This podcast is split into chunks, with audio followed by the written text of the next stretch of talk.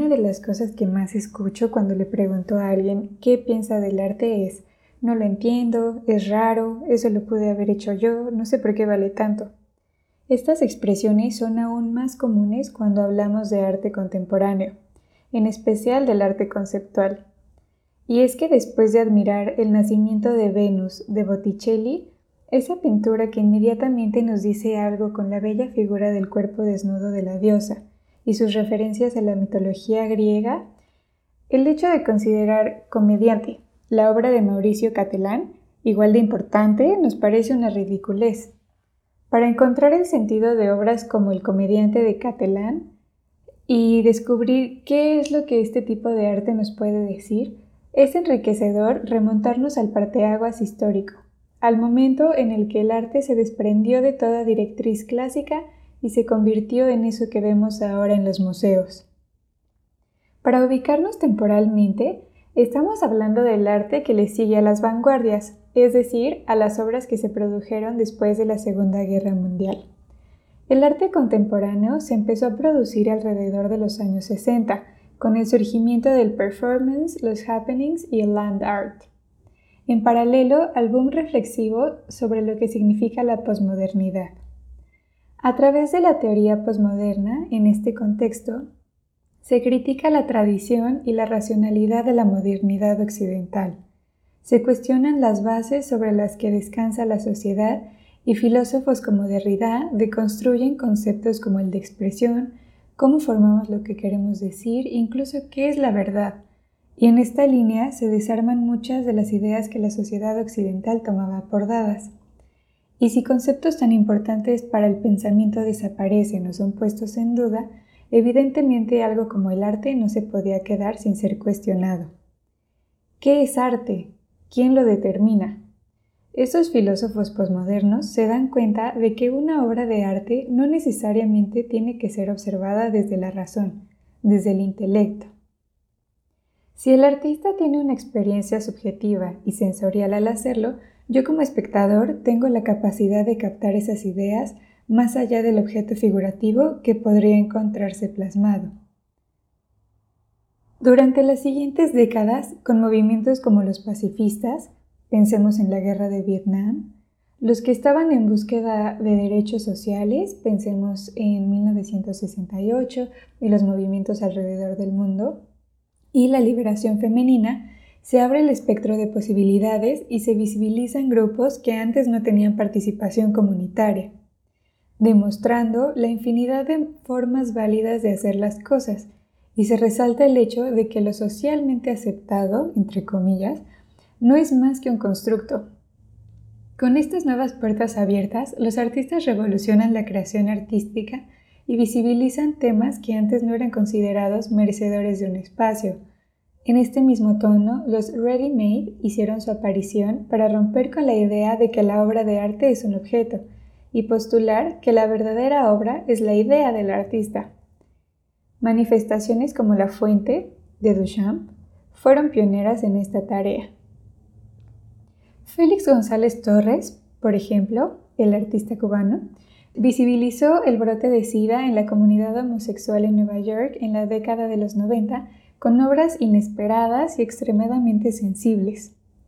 En Untitled Portrait of Rose in LA, el público se convierte en parte de la obra al tomar dulces de una pila, que se va consumiendo y desapareciendo, haciendo una analogía a cómo el SIDA debilitó y acabó con la vida de su pareja, Rose Laycock.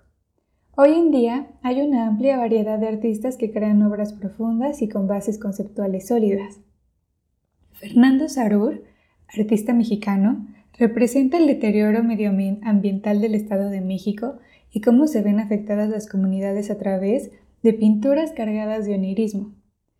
Pia Camil, otra artista mexicana, crea instalaciones interactivas como Vara Vara Vara, con la que contribuye a visibilizar la permeabilidad de las fronteras para las mercancías, inspirada en el consumo masivo de productos minoristas y en la estética de los mercados al aire libre.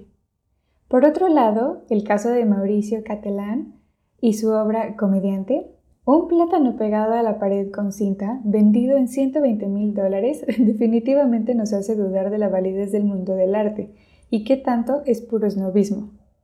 Su obra es un ready-made, que busca plantear una crítica satírica al comercio global, en específico al mercado del arte, y a los precios que las obras pueden llegar a alcanzar.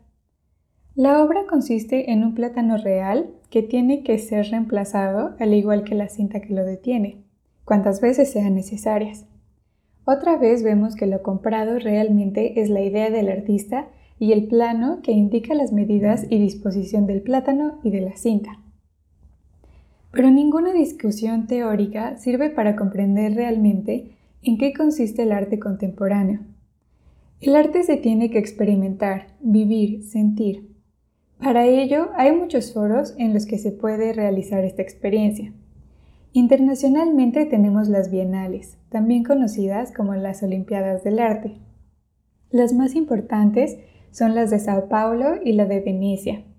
En ellas, artistas representantes de diferentes países presentan una exhibición preparada por curadores nacionales que dan un acercamiento a la realidad de cada lugar a nivel nacional existen muchas galerías y museos.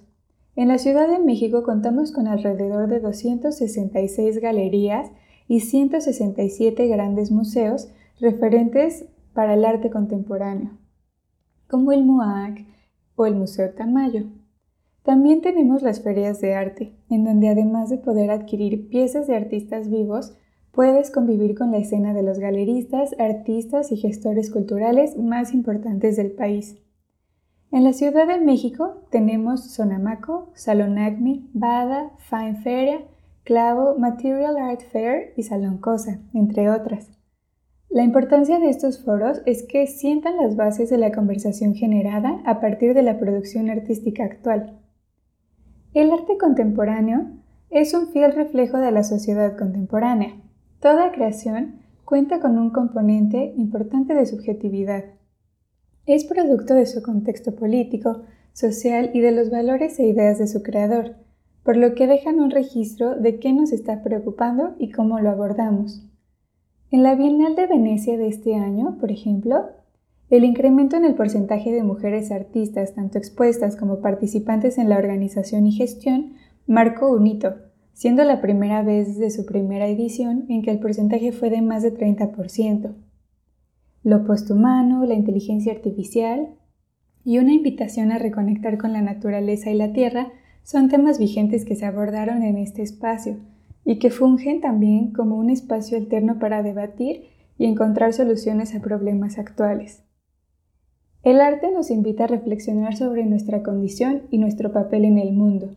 Por eso es importante esforzarse un poco y ahondar más en todas estas realidades detrás de la creación artística de nuestra época. El arte contemporáneo está al alcance de nuestras manos, tanto por medio de la tecnología como en los foros de nuestras ciudades. Espero que este sea el primero de muchos encuentros con esta realidad transformadora.